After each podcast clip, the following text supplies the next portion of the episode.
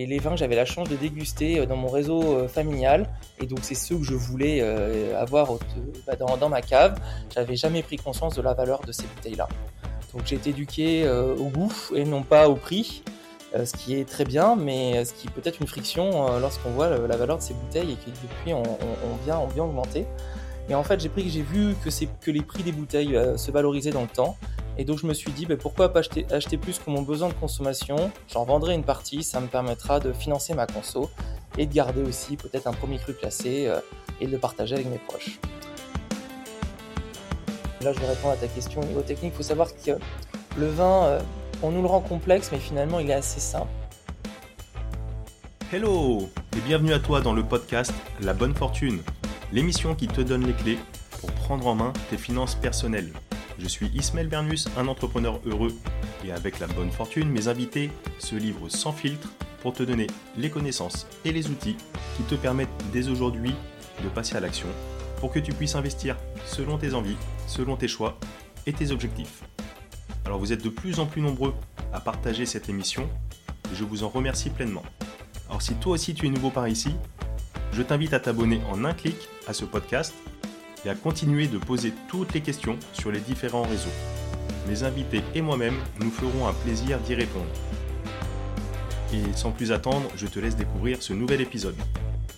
Let's go Aujourd'hui, sur le podcast de la bonne fortune, j'ai l'immense plaisir de recevoir euh, Thomas Ebrard. Euh, on va faire euh, vraiment une émission passionnante avec un, passionné sur toute la culture du vin d'une façon générale. Une émission qui va être passionnante aussi bien pour les amateurs de vin, mais également qui va s'adresser aussi sur les investisseurs, hein, qui soient connaisseurs, néophytes ou un peu plus confirmés. Bonjour Thomas. Bonjour Ismaël. Merci de ton accueil. Bah, écoute, euh, merci, euh, merci à toi. Alors euh, Thomas, tu as 37 ans, tu es originaire de Bordeaux, là où tu vis aujourd'hui. Tu es le, fondateur de YouWine, une société de, de négociants en vin, si je dis pas de bêtises, donc depuis 2015. Tu as un petit background en termes d'études, tu étais ingénieur aéronautique. Tu as également fait HEC à Paris. Et donc, je suis déjà, première question, est-ce que tu peux te présenter? Est-ce que je suis un petit peu curieux de cette trajectoire que tu as peut-être pu avoir? Et qu'est-ce qui t'a amené à être aujourd'hui à la tête de, de cette belle boîte YouWine euh, bon, déjà, je suis bordelais, je suis issu d'une, famille viticole depuis 1832, euh, donc tu vois, un, paquet de générations. Mon père est toujours viticulteur, euh, mes frères sont également dans, dans, dans, le secteur, que ce soit la vigne ou le négoce. Yes. Et donc, donc voilà, donc moi je suis né au bord de l'eau, à Arcachon, c'est vraiment un élément qui est très très important dans mon équilibre de vie et j'ai vécu toute mon enfance au milieu des vignes. Euh, voilà, et les vendanges, j'ai passé sur les tracteurs, sur les genoux de mon père, on va couper les grappes, et, et c'était ça, c'était mon environnement euh, familial. Euh, mes grands-parents aussi vivaient dans, une, dans une, un des grands, grands, grands noms je, de, de Saint-Émilion, un, des premiers crus classés de Saint-Émilion. je laisserai les, les auditeurs découvrir le, de quel château on, on, parle. Et je me destinais pas du tout à être, à être dans le vin parce que je voulais fabriquer des avions, qui est aussi l'autre branche de, de, de la famille avec euh, la marine, l'aéronautique et voilà. Donc j'ai fait les STACA. Ensuite après j'ai fait Super Héros et HEC. Euh, mon premier boulot était euh, était consultant en management sur sur Paris. Et en fait, lorsque j'ai eu mon premier salaire, donc là on est en février, janvier-février 2009, j'ai pris conscience, je me suis dit Thomas, si avec ce salaire-là tu mets pas un peu de côté pour te créer ta, ta cave personnelle, bah, tu n'auras jamais de cave. Et je savais que les prix les plus intéressants pour, euh, bah, pour acheter du vin, bah, c'était les primeurs. Et donc j'ai appelé mon père, je lui ai dit écoute papa, euh, voilà, j'ai envie de me créer ma cave, euh, envoie-moi les tarifs. Et là, bah, les vins que j'avais la chance de déguster dans mon réseau familial, et donc c'est ceux que je voulais avoir dans, dans, ma cave. J'avais jamais pris conscience de la valeur de ces bouteilles-là. donc j'ai été éduqué au goût et non pas au prix. Euh, ce qui est très bien, mais euh, ce qui peut être une friction euh, lorsqu'on voit la valeur de ces bouteilles et qui depuis ont, bien, bien augmenté. Et en fait, j'ai pris, j'ai vu que c'est que les prix des bouteilles se valorisaient dans le temps. Et donc, je me suis dit, ben, pourquoi pas acheter, acheter plus que mon besoin de consommation? J'en vendrai une partie, ça me permettra de financer ma conso et de garder aussi peut-être un premier cru classé et de le partager avec mes proches. Voilà la genèse. Bah, écoute, un beau parcours, comme ça et ouais, c'est un petit peu la suite, la suite logique. Tu as déjà donné quand même, évoqué en tout cas pas mal, pas mal d'éléments. Tu parlais, de donc de crues classées, sur, donc ta parcelle de Saint-Émilion. On ira on ira chercher un petit peu. tu as tu évoqué également les vins en primeur et cetera.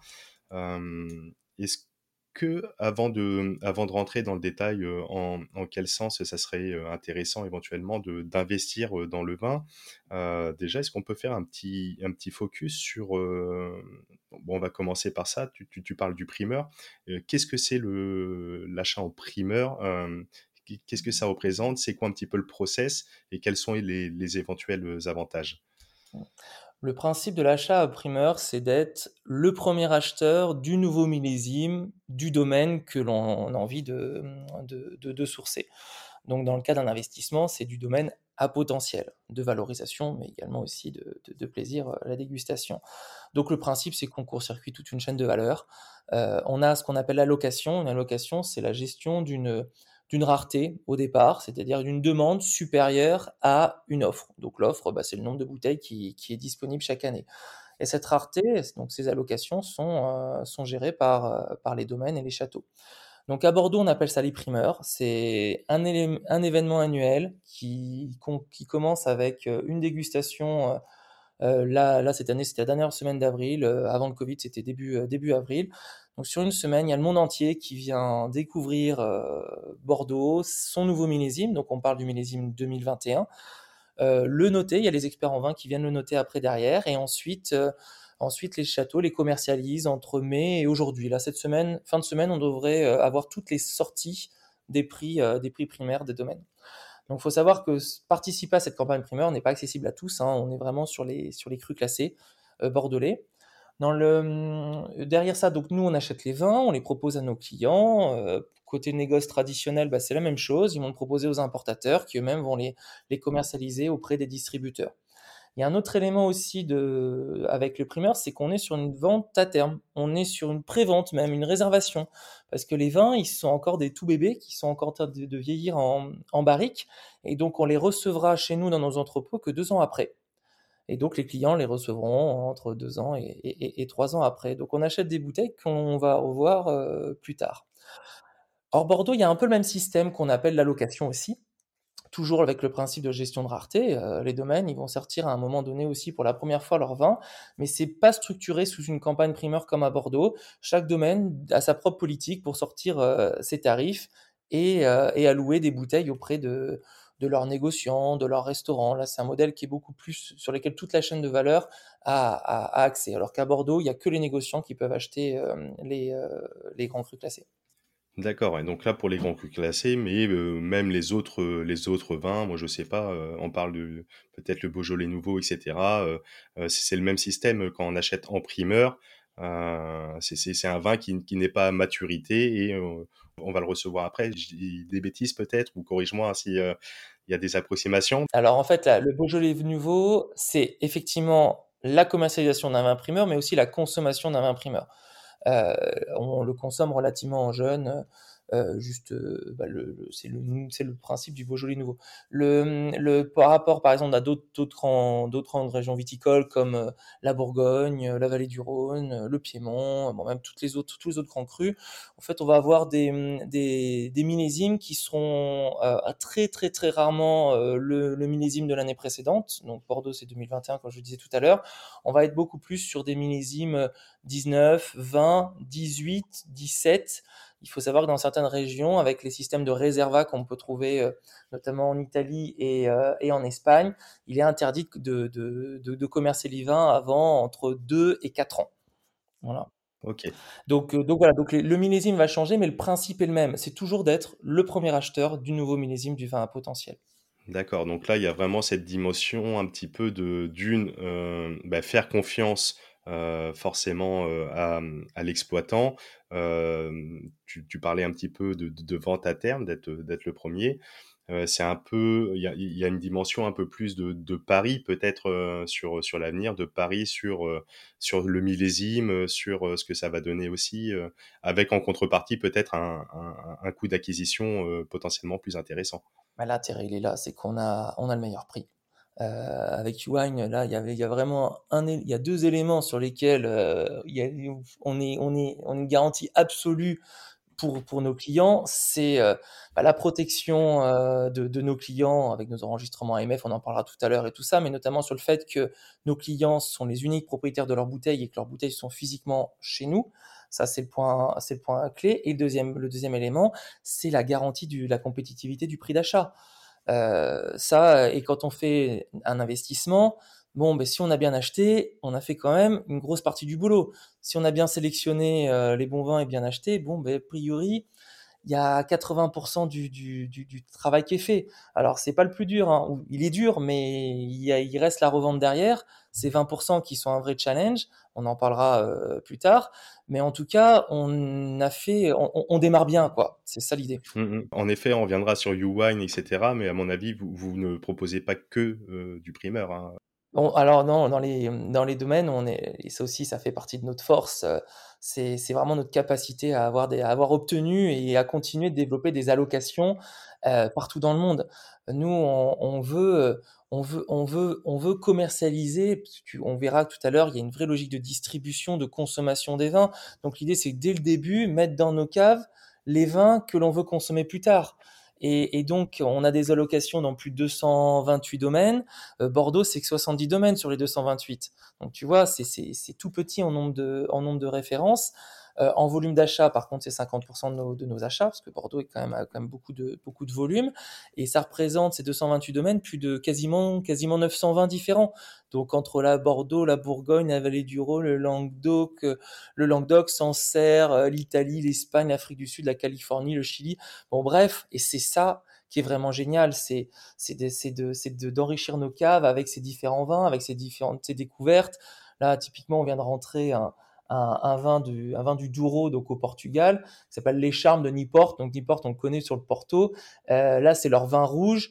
Euh, moi, pour moi, c'est mon fil rouge pour tous mes copains euh, qui sont dans le pinard. Je leur, je, déguste, je leur fais déguster ça à l'aveugle. Je leur dis, écoutez les copains, si vous trouvez où c'est, je vous offre une bouteille. Euh, je vous offre cette bouteille parce que c'est génial de, d'avoir ces découvertes-là. Et la logique même, nous, notre travail que fait Quentin, qui s'occupe du, du, sourcing euh, chez, chez nous, c'est vraiment d'aller chiner des terroirs. Parce qu'il n'y a pas de grand vin sans grand terroir. Et là, il a un vrai talent là-dessus. Il a été champion de France de dégustation, vice-champion du monde de dégustation. On a d'autres experts autour de nous, notamment Émeric de Clouet. Bon, bref, on, on a une, une, une, sélection, un catalogue vin qui est juste génial et qui répond euh, aux demandes des consommateurs, euh, des consommateurs d'aujourd'hui. Merci euh, Thomas pour toutes ces précisions. Tu parlais donc tout à l'heure aussi de, donc de, de, de crus classés.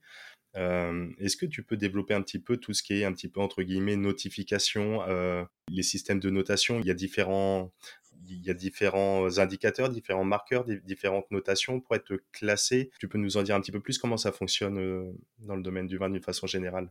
Alors les, ouais, je vais devoir être un peu plus précis parce qu'en fait chaque région a son propre, euh, a un peu ses propres codes. Donc, je vais pas de pouvoir tous les donner, mais je vais te donner, je vais te donner notamment Bordeaux, Bourgogne, et je t'expliquerai un petit peu les autres aussi. Donc mmh sur Bordeaux, en fait, on, on, fonctionne avec un système de, de, de classement. Ces classements, ils sont euh, pour certains historiques. Le classement dit 155, c'est quelque chose qui doit parler aux, aux auditeurs. Euh, ce classement-là, en fait, il a été fait à l'époque sur une, euh, des critères de notoriété et de qualité de dégustation. Euh, Aujourd'hui, il est absolument pas remis en cause. Il y en a qu'un seul qui a réussi à, l'intégrer, c'est Mouton Rothschild euh, dans les années 70, je crois c'est 72, qui a réussi à, passer premier A, pardon, à passer premier cru classé donc de la rive gauche. Donc voilà, il, donc, y a un classement euh, de 1 à 5 euh, qui est, qui est donné, donc c'est essentiellement le classement du Médoc. Il y a aussi un autre classement euh, dans, dans, le sud de Bordeaux, donc en, en, dans les Graves, qui est aussi indiqué. Donc ce classement-là, il concerne les vins de Pessac-Léognan, mais également les sauternes, ces fameux liquoreux qui sont des, des vraies merveilles. En rive droite, donc là, les, les deux appellations phares, ce sont Saint-Émilion et Pomerol. Pomerol n'a pas de, n'a pas de classement. Et Saint-Emilion a un classement qui est euh, remis à jour tous les 10 ans. D'ailleurs, c'est le seul classement sur la planète qui, est ce, euh, qui se challenge euh, tous les 10 ans avec des dossiers à déposer. des, des critères qui sont qui varient. Donc le critère marketing qui monte de plus en plus dans, dans, bah, dans, les, dans, les, dans la notation. Euh, il y a également évidemment la dégustation qui, est clé. Et là, on est en plein, euh, en plein, en plein chamboulement parce que ce nouveau classement doit sortir euh, au mois d'octobre. Et il y a notamment les premiers crus classés de Saint-Émilion, notamment 3 sur 4 qui ont souhaité sortir. Donc Cheval Blanc, Ozone et Angélus, qui sont des premiers A, ont dit bah non, on va pas déposer de dossier, on, refuse de, jouer le jeu de ce classement-là. Euh, donc ça va être, il y en a même un autre, la Gaffelière aussi, qui a, qui a un premier B, qui a également indiqué qu'il ne voulait pas jouer le jeu. Donc on va vivre une nouvelle ère sur Saint-Émilion avec euh, bah, des classés, des anciens classés. Donc c'est un peu comme les, les, les étoiles Michelin, là, euh, ces étoilés qui décident au bout d'un moment de, bah, de sortir du, du, du, game. Donc bah, ça, ça, va être, ça va être intéressant de voir comment, comment ça se passe. En Bourgogne, euh, donc ce sont des terroirs qui ont été classés, des parcelles, des, des, mmh. climats qui ont été classés. Donc ce sont euh, les moines cistériens qui ont, euh, qui ont fait ce boulot-là, très analytique de, de, d'études des sols. Et, et, donc ils ont classé des, des, climats. Alors la différence avec Bordeaux, où Bordeaux, les premiers crus classés sont le top. Ensuite, il y a les mmh grands crus classés. Euh, en Bourgogne, c'est l'inverse. Les grands crus, ce sont l'équivalent des premiers crus classés, donc ce sont le top. Et après, les premiers, euh, les premiers crus sont en, deuxième plan. Et après, c'est les appellations, euh, les appellations villages. Voilà, donc c'est un peu, c'est un petit peu compliqué, mais voilà, si on sait déjà Bordeaux et Bourgogne comme ça, c'est déjà, c'est déjà très bien. Dans les autres régions du monde, il n'y a pas de classement. D'accord. mais on peut faire l'équivalent. Euh, chez nous, chez Uwine, typiquement, nos, nos, vins, on les classe suivant trois catégories. Le premier, c'est Legends. Donc, ce sont bah, les, les, premiers crus classés bordelais, les grands crus bourguignons et l'équivalent euh, dans, le, dans le reste du monde. Le deuxième, ce sont les Famous Seconds, donc les, les super seconds, donc les donc deuxième cru classé en Médoc par exemple, et euh, d'autres équivalents, les premiers crus classés B à Saint-Émilion par exemple aussi, et d'autres. Euh, voilà. Et ensuite, euh, et ensuite, on a les Rising Stars, ces pépites, ces valeurs montantes, ces 20 terroirs qui sont pas encore connus et évidemment beaucoup plus accessibles. C'est ça aussi l'idée. C'est les Rising Stars, ce sont des vins entre entre 15 et 40 euros euh, en, en, primeur ou en allocation. Euh, voilà, nous, nous, l'idée c'est de dire, mais attendez, mais regardez ces vins-là, ils sont juste extraordinaires quasiment au même niveau que, ceux qui sont au-dessus et beaucoup plus chers. Euh, néanmoins, bah, ils ont moins de notoriété. Euh, et donc, nous, tout notre travail, c'est de mettre en avant aussi ces, ces, vins-là, parce que c'est nos vins de cœur, quoi.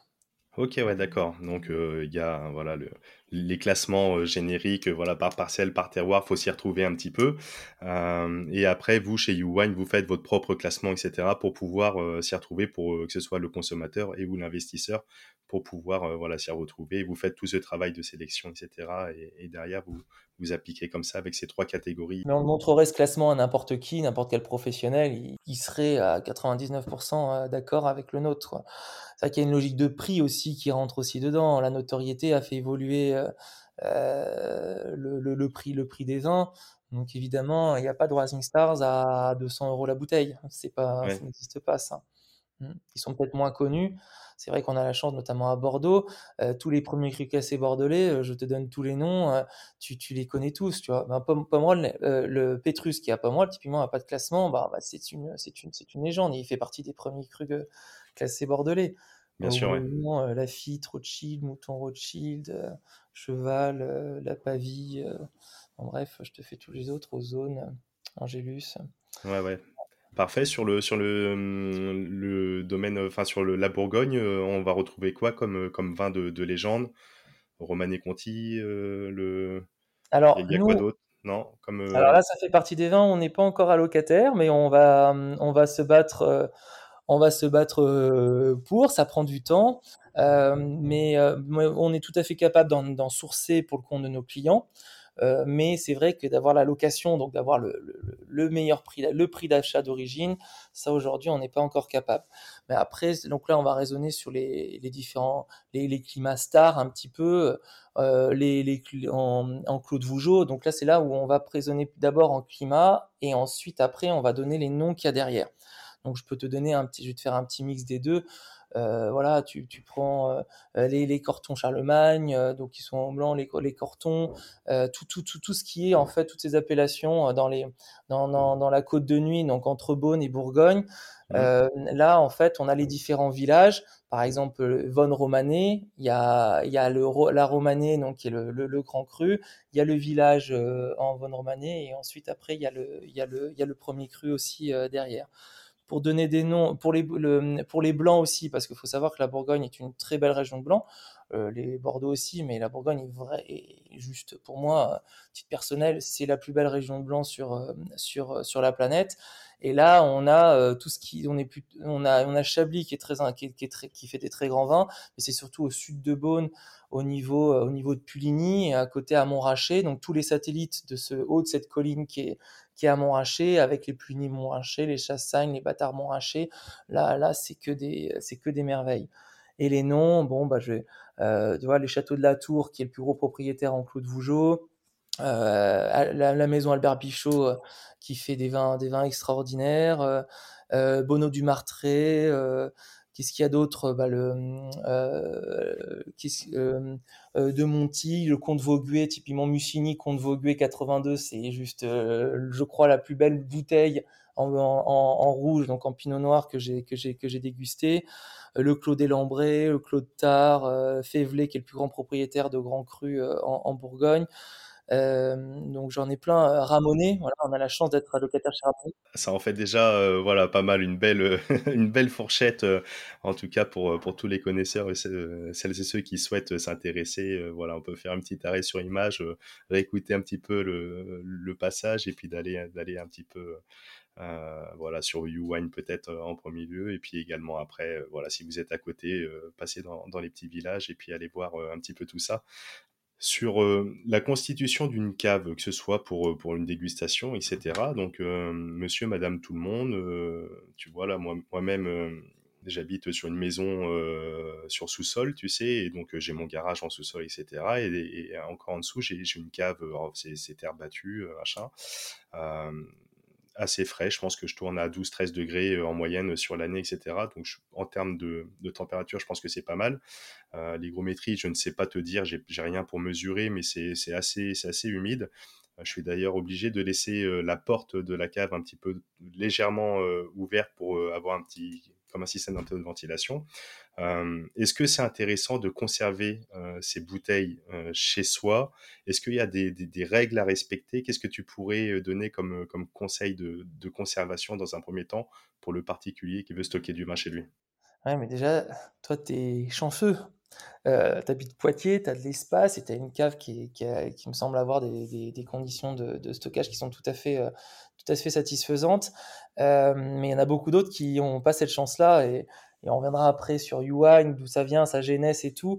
Mais euh, là, je vais répondre à ta question au niveau technique. Il faut savoir que le vin, euh, on nous le rend complexe, mais finalement, il est assez simple. Pour stocker le vin, il y a quelques, quelques règles. Donc, une température assez fraîche. Ce qu'il faut, c'est donc les 13 degrés, c'est bien. 16 degrés, c'est bien. Même 18 à la rigueur, c'est bien. Ce qu'il faut, euh, mais l'idéal, c'est vraiment entre les 13, 15. Euh, ce qu'il faut, c'est une température constante. Le vin, il n'aime pas être brusqué. Il est voilà, donc il faut éviter d'avoir des gradins de température trop forts. L'humidité, évidemment, euh, pour éviter que les bouchons s'assèchent, ça aussi, c'est un, c'est un grand plus. Il faut éviter de laisser ses cartons les cartons, euh, vous savez, cette odeur de, de, de, pourriture là que tu peux voir et tout. Il faut supprimer ces cartons dans sa cave, stocker ces bouteilles dans, dans les caisses ou sur des ou sur des racks. Les petits gravillons graviers au sol, ça c'est très bien aussi. Ça permet de stabiliser les racks et d'absorber un petit peu l'humidité. Et voilà, voilà, voilà hein, pour le stockage. Et l'idée, bah, ça je vais répondre après derrière, c'est que c'est pour les citadins, c'est beaucoup plus compliqué. Tu vois, même moi à Bordeaux, euh, dans ma maison, moi je n'ai pas de cave, je n'ai, je n'ai qu'une armoire à vin où, dans laquelle je mets une centaine de bouteilles. Après, j'ai la chance, c'est qu'au bureau, j'ai une espace de cave qui m'est dédié. Alors, euh, ouais, 15 mètres carrés, un peu plus peut-être, où c'est que ma cave à moi. Donc en fait, je fais des allers-retours, des flux entre les bouteilles que j'ai au bureau et les bouteilles ici. Euh, et donc, euh, tu disais donc les cartons, par exemple, à bannir, mais euh, par exemple, les caisses euh, en bois, quand, quand, on a du vin dans des caisses, on peut les stocker dans les caisses en bois et les garder? Ah ouais, tout à fait, tout à fait. C'est un très bon conditionnement pour, en, cave. Et même nous, on a, ça c'est dans la logique de Uwine, c'est que on, voulait délivrer de la caisse bois justement pour permettre ce stockage long chez, chez, nos clients. Et, et, sachant que nos clients, ils achètent par petite quantité parce que tu es chez toi, tu n'as pas de tout envie de tout avoir, tu as envie de lisser ta consommation de ton millésime euh, sur, sur plusieurs années. Et donc, on voulait livrer des petites caisses, donc des caisses de 3, des caisses de 1, euh, à nos clients pour qu'ils aient un maximum de références, de diversité de millésimes et qu'on puisse faire de la rétention sur, sur aussi sur les millésimes. Parce qu'il faut savoir, quand on a un vin qu'on aime, et donc j'associe le millésime aussi derrière, qu'est-ce qu'on fait? Eh ben, on le sort à tous les dîners avec nos copains, on regarde ça, il est extraordinaire et tout, et après on n'en a plus.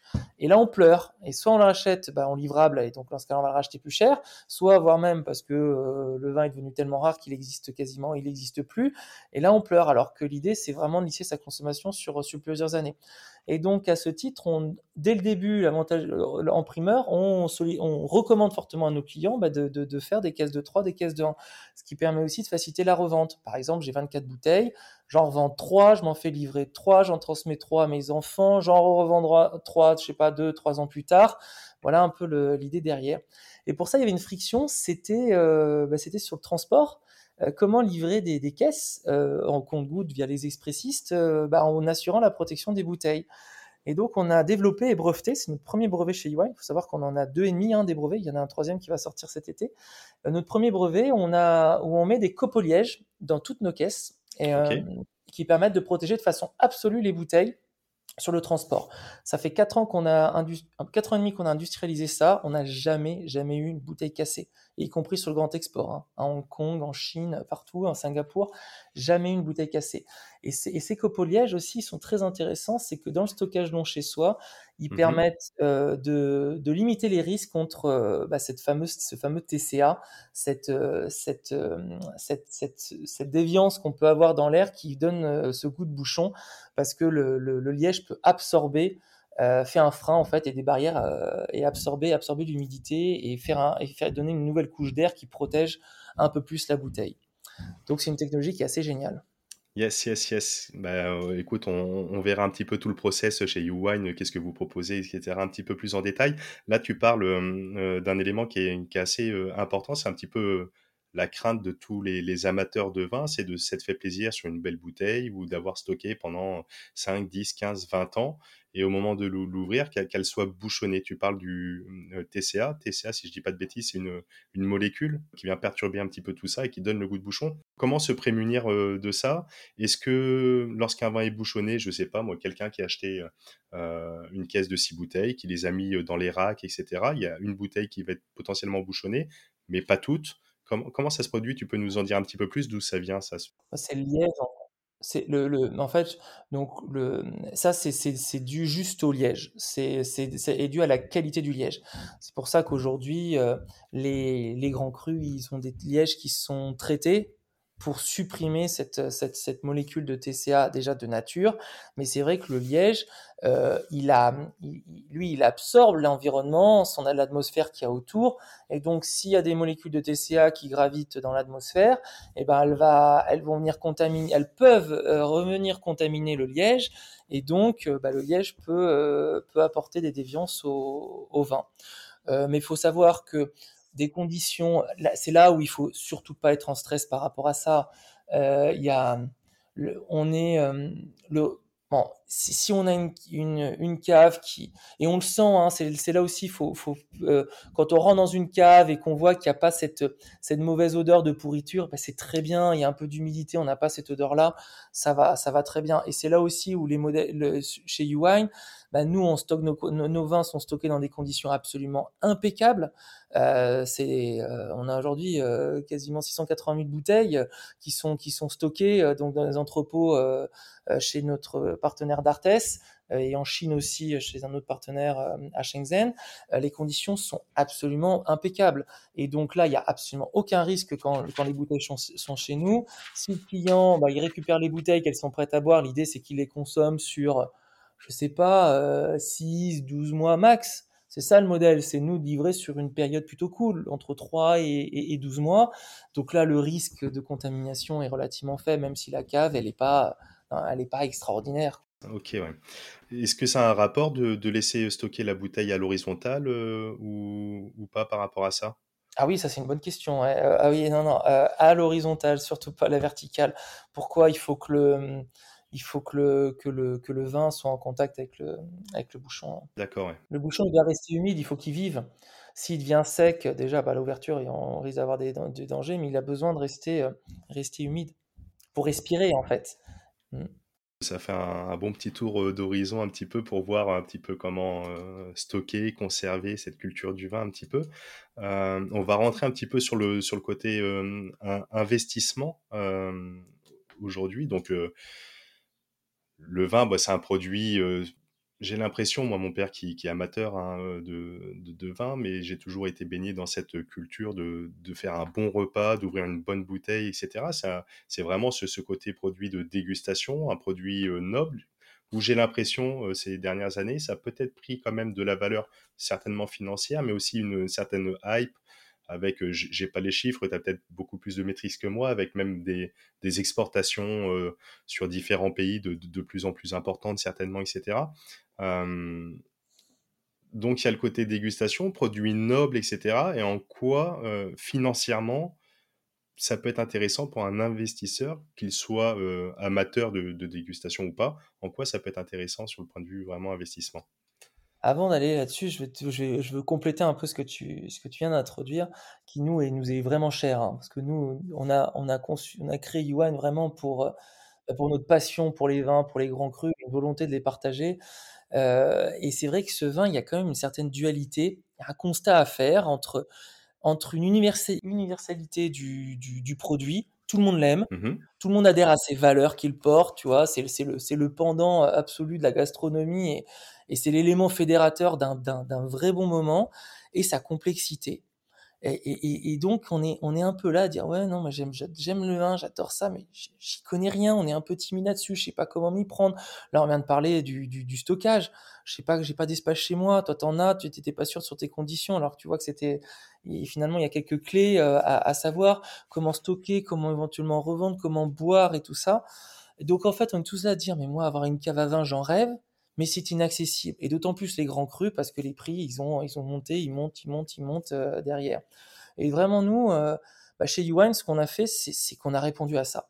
On a répondu à chacune de ces frictions et, on a rendu tout, tout ce, tout ce monde-là accessible. Et pour le rendre accessible, ce qui va faire la transition avec le côté investissement, c'est qu'on a créé un modèle qui est aussi, euh, aussi financier derrière.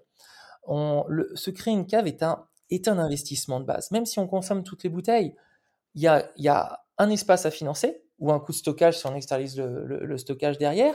Et on a un fonds de roulement à payer, à, à financer aussi, parce qu'on vient de voir tout à l'heure que, en introduction, que bah, l'achat primeur ou à location, c'était juste le meilleur prix d'achat. Sauf qu'on a des bouteilles qui sont des bébés, qui sont pas encore trop, qui sont encore trop jeunes à boire, et, on veut les consommer 5 ans, 10 ans, 15 ans, 20 ans, voire même plus euh, après. Donc on a forcément un fonds de roulement à, à financer. Et donc nous, chez Uwine, on a, on l'a vraiment conçu comme étant un investissement avec une finalité qui est la consommation. Soit la consommation par soi-même, soit la revente à un autre consommateur qui a envie d'avoir ce millésime mature et prêt, et prêt, et prêt à boire euh, derrière. Et donc l'idée, c'est qu'on va générer des profits et que ces profits vont pouvoir financer tout ou partie de notre consommation. C'est vraiment ça l'essence euh, l'essence du, du modèle du wine. Donc on est là vraiment pour euh, investir et, et, et, prendre du, et prendre du plaisir. Donc avant tout, on cible des gens qui vont rentrer dans cette dynamique-là, des gens qui vont avoir quand même une volonté de se créer leur cave, avant et de dire bah, pourquoi pas le financiariser pour, euh, bah, pour générer des profits derrière. Tu vois, il faut vraiment avoir cette passion pour le produit. Yes, bah moi c'est ce qui m'intéresse vraiment à titre personnel, ce côté euh, euh, investissement dans le sens où tous les ans je fais ma, foire au vin là etc. Je stocke donc là c'est vraiment axé euh, 100% consommation parce que je je me vois pas reprendre revendre ma bouteille machin etc. Ça va être une galère, ça va être chiant. Voilà, tu vas nommer une friction. Tu dis j'ai la bouteille chez moi, je me vois pas la revendre et tout ça. Mais tu sais, tu pourrais dire ouais mais peut-être et, avec Uwine les deux là c'est actuel depuis un an là euh, et dans 2023 ça sera vraiment opérationnel. Demain les bouteilles que l'on livre chez nos clients, ils vont pouvoir également leur donner une seconde vie. Mmh. grâce à notre puce NFC, mais tu me questionneras plus tard pour savoir comment, comment ça marche là-dessus. Ouais, ouais, exactement. C'est carrément un des éléments qui, qui m'intéresse sur, mon, comme tu dis, on va le développer vraiment en profondeur. J'ai cette idée de se dire, bah, tiens, si vous, tu, tu, parlais du stockage, vous faites le stockage, vous faites le truc, etc.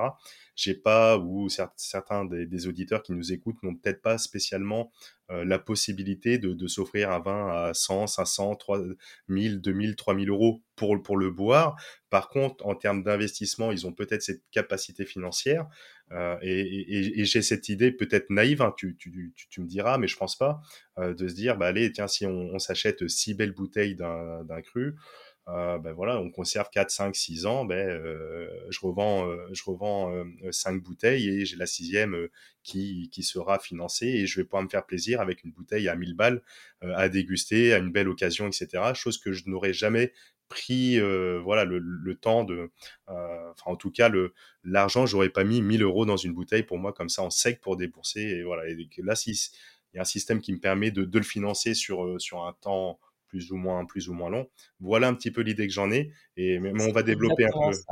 Après, les bouteilles à 1000 euros, euh, c'est quand même là, on est dans l'extrême. Dans hein. il, y en a, il y en a très peu qui sont à cette valeur-là. Il, il, il, y a des grands crus euh, extraordinaires, euh, entre 100, 200 euros, et même, même, même au-dessous. Hein, tous nos vins, aujourd'hui, même à 40, 50 euros, ils sont top. Donc, mais tu as exactement, en tout cas, euh, décrite la, philosophie qu'il faut qu'il y a derrière. Je prends cet exemple à, 1000 euros, hein, mais ça va très très bien, comme tu le dis, même à 200, 300 euros.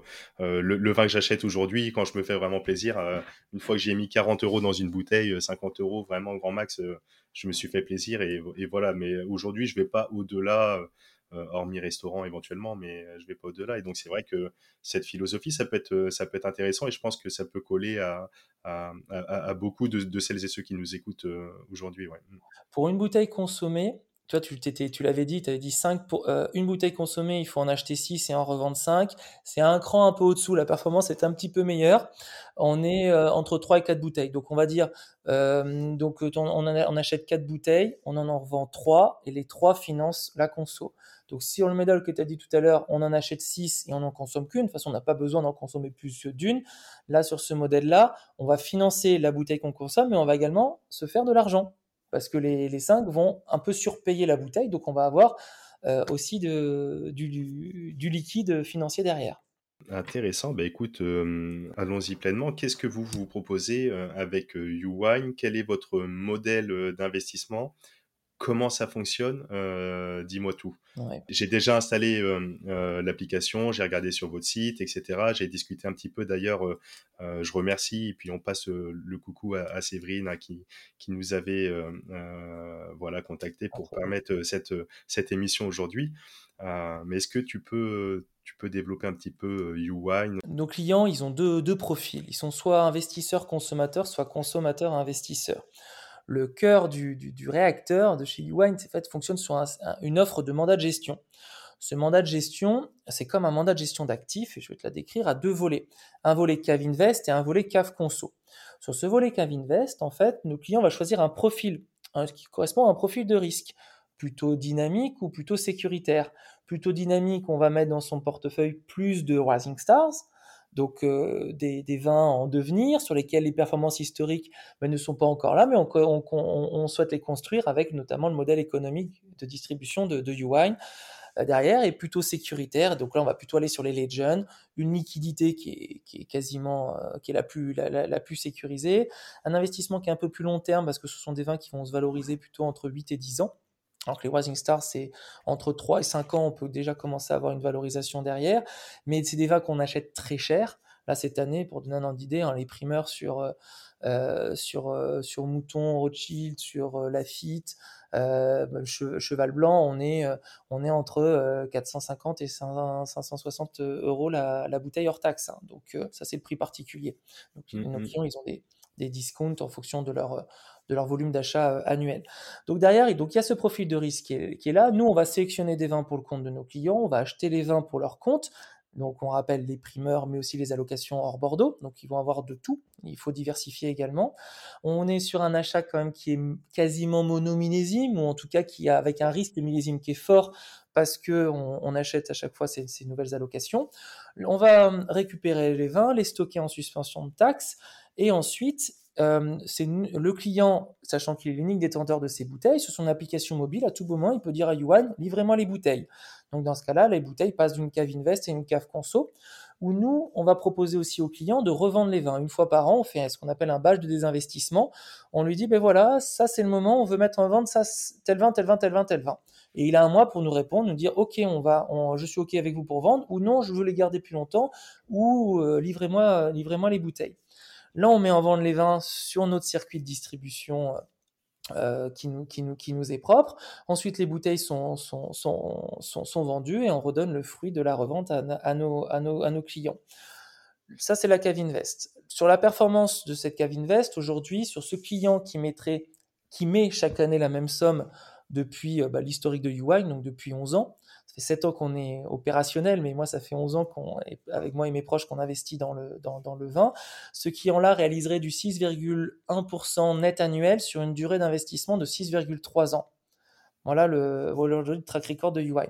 Sur la cave conso, donc euh, là, le client, il choisit ses vins. Mm-hmm. L'objectif, c'est la livraison derrière. Il achète dans les mêmes conditions que de la cave Invest. Nous, les conditions d'achat, c'est en fonction du volume d'achat de nos clients, donc son statut euh, chez nous. Derrière, on peut stocker les vins comme sur la durée qu'ils le veulent. L'idée, c'est de lui livrer les bouteilles. Et grâce à nos bouteilles qui sont aujourd'hui connectées là depuis un an avec une puce RFID, euh, on va pouvoir lui permettre en 2023 d'également de revendre, s'il le souhaite, les bouteilles sur, euh, les applications UI. Donc on voit Cavinvest, on va plutôt chercher valoriser d'abord en premier lieu l'investissement, mais on peut consommer les bouteilles. Cave Conso, chercher la consommation et revendre demain les bouteilles. Donc ça, c'est notre première offre de mandat. On a également une autre offre d'investissement qui est une offre de private equity qui s'appelle Yuan Grand Cru. Chaque année, on crée un, un Yuan Grand Cru. Donc là, on est en, on est en, train, en, septembre, c'est là on est sur Yuan Grand Cru 2 et en septembre, il va y avoir Yuan Grand Cru 3. donc Yuan Grand Cru, c'est quoi? C'est une société de négoce qui est filiale de Yuan qui achète chaque année le nouveau millésime en primeur ou en allocation, qui le porte, le valorise et ensuite le distribue. Et là, ici, l'investisseur, il devient actionnaire donc complètement partie prenante euh, euh, capitalistiquement parlant de, l'histoire de UI. Et l'idée, c'est qu'on a un modèle qui est, qui est sécuritaire. On voit que sur la distribution, c'est le même. Là, l'avantage ici, c'est que quand le souscripteur met 100, nous, on va acheter pour 80 de 20. Donc, on voit la sécurité qui est apportée par, la, par les actifs qu'il y a derrière dans la société. Mmh Et on a aussi euh, sécurisé la liquidité, la liquidité des titres financiers parce que le premier jour du neuvième exercice, nous allons liquider la société et donner le fruit, euh, le fruit du, donc, du boni de liquidation à nos actionnaires. Et ce boni de liquidation, bah, ce sont les euros qui ont été récoltés suite à la commercialisation des vins. Et si jamais il nous reste quelques bouteilles, on pourra également le proposer à nos clients euh, de façon très optionnelle euh, pour, pour la consommation. Et sinon, bon, on bradera les vins, on sera obligé de les vendre, les, vendre aux enchères pour liquider sous un an l'ensemble du stock et donner la performance à nos clients.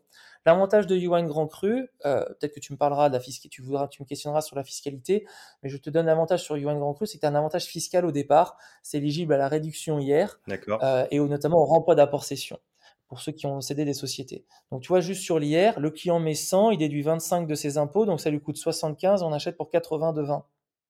Voilà le modèle. Voilà nos deux offres, un mandat et une offre de private equity. Ok, juste, on, va revenir après plus en détail sur le mandat, etc. Mais juste pour refaire un petit focus sur le private equity, donc le U1 Grand Cru. Donc là, c'est la session 2 là, que tu, dis, et en septembre, ça sera la session 3 qui va arriver. à chaque fois, c'est quoi? C'est une, une, fois par année vous faites, vous faites ça Ou c'est deux fois dans l'année? J'ai pas trop suivi. Ouais, en fait, la, la, la, forme juridique de la société, c'est une société en commandite par action à capital variable. Donc le commandite par action, ça permet d'avoir euh, le, de déléguer toute la gérance auprès de, indirectement auprès du wine. D'accord. Euh, donc ça permet de nous d'avoir la responsabilité de la gestion, nous U-Wine, de la gestion de cette filiale. Savoir est un actionnaire ultra minoritaire dans cette, dans cette société et donc nos actionnaires, en cas de défaut de gérance, de, de d'être capables de se retourner sur U-Wine. Et derrière le, capital variable, ben, ça permet de faire des souscriptions tout au long de l'année. Donc en fait, on fait une souscription sur un an. Donc là, pour l'IR, l'idée, c'est de. Par contre, l'IR, il faut souscrire avant le 31 décembre, donc 2022, pour pouvoir bénéficier de sa réduction IR sur les, impôts 2022. Euh, voilà, et s'ils arrivent au mois de, au mois de janvier-février, bah, ça sera l'IR de, de, 2023 sur cette société-là. D'accord. Et donc là, le principe, c'est d'être euh, donc euh, de prendre des, des parts indirectement, c'est de l'equity. Donc tu, tu, disais donc le modèle, la personne met 100 pour imager. Après, tu me diras s'il y a des tickets d'entrée minimum, etc. Mais la personne met 100, vous, achetez pour 80 euros de, de, de vin. Donc déjà, l'investissement est baqué entre guillemets sur un actif tangible à hauteur de 80%. Euh, et, après, le, business model, donc euh, l'idée, c'est d'avoir la marge euh, suite à la commercialisation, à la vente, etc. Tout est liquidé, la société est liquidée, et après, tout repart sur les actionnaires. Hein, c'est bien ça. Exactement, exactement.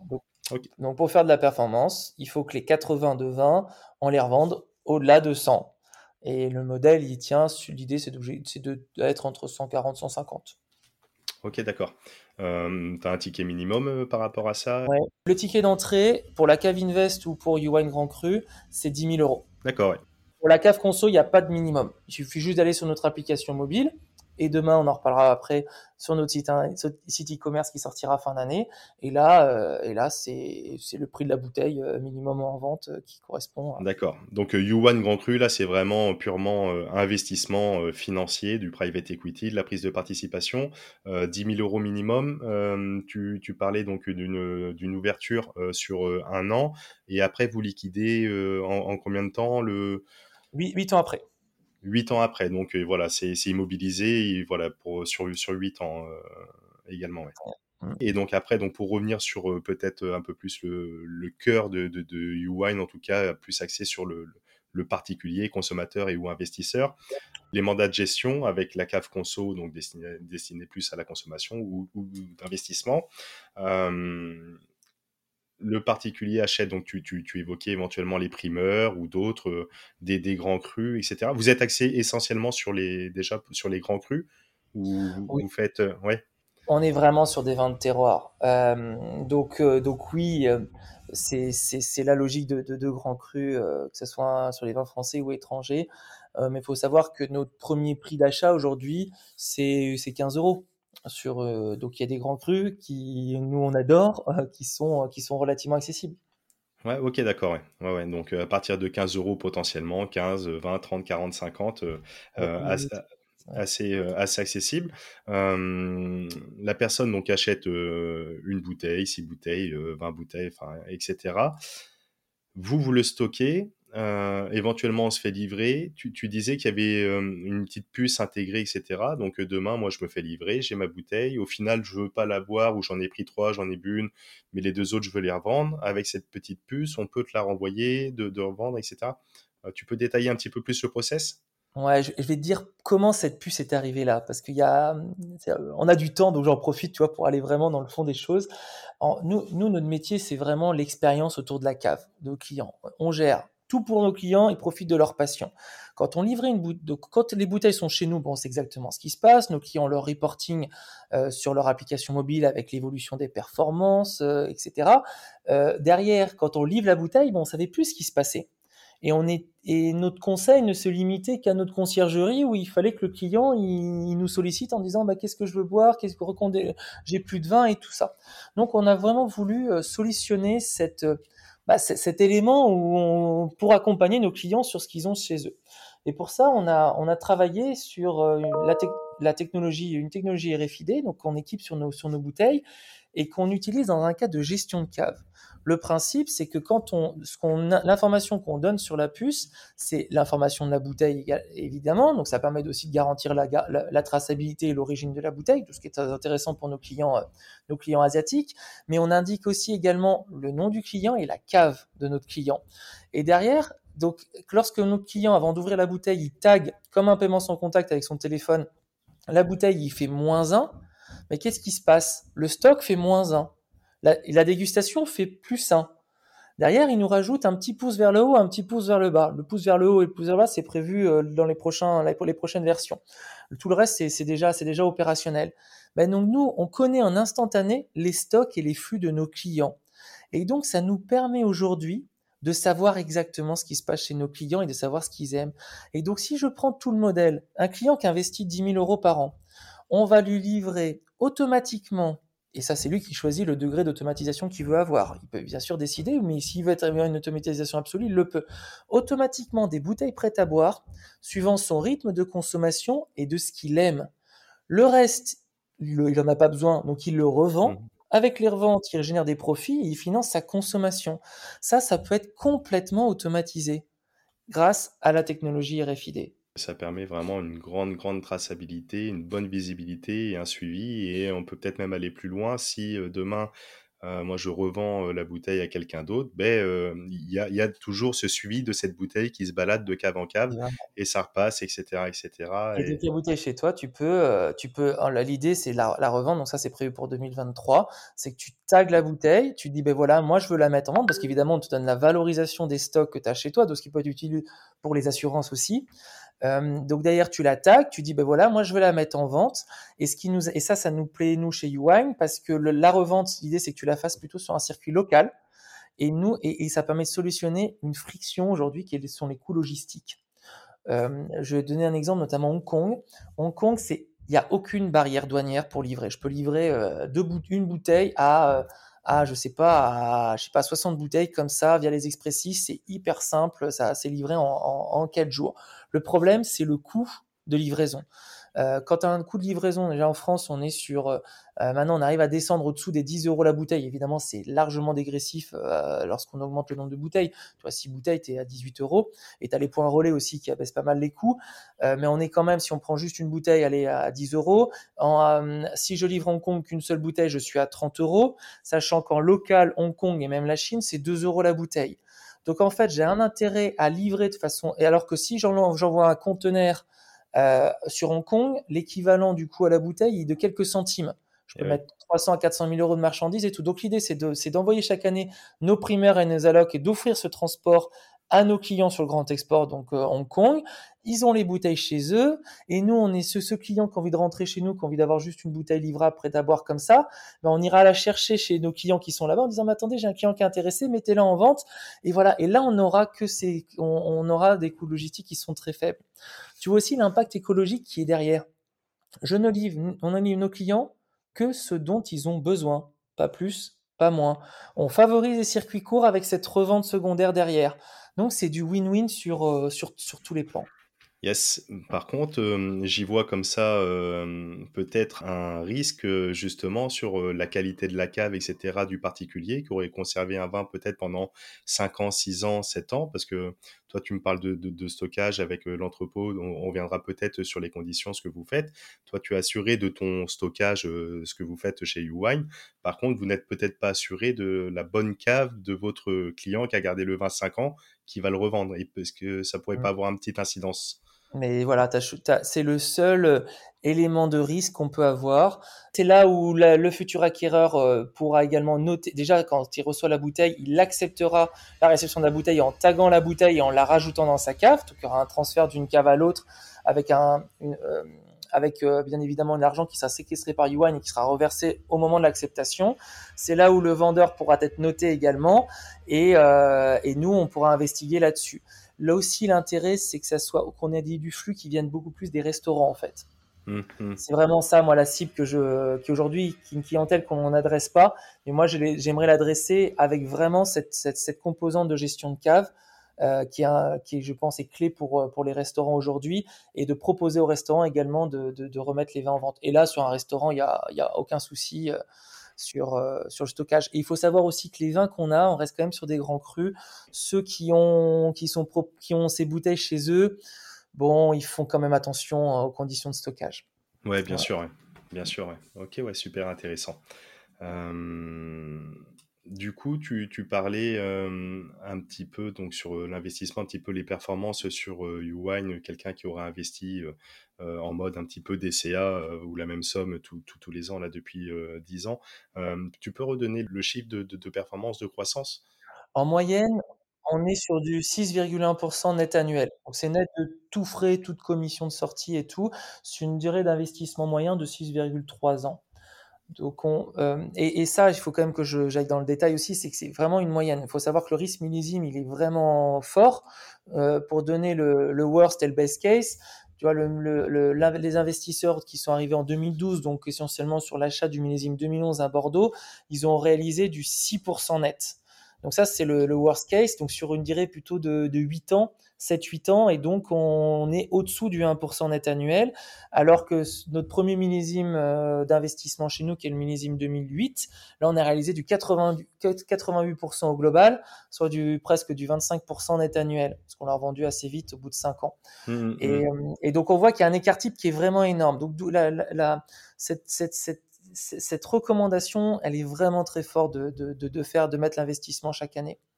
Et ouais, d'accord, pour, euh, pour vraiment tabler, bah, c'est une question de bon sens hein, sur euh, tout, tout type d'investissement, c'est la diversification, euh, etc. Et là, d'autant plus sur un produit comme ça, physique, tangible, qui a des particularités entre chaque millésime qui peuvent être qui peuvent être particuliers. Est-ce que tu peux nous donner des, des, des millésimes clés sur, depuis la dernière décennie et peut-être des millésimes peut-être pas évités, mais peut-être un peu moins bons.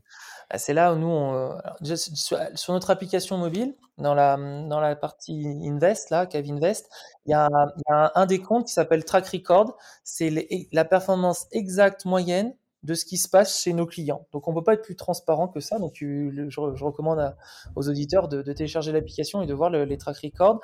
Le, le, l'élément, en fait, c'est que c'est assez compliqué de, savoir à l'avance comment un, millésime peut se comporter plus tard.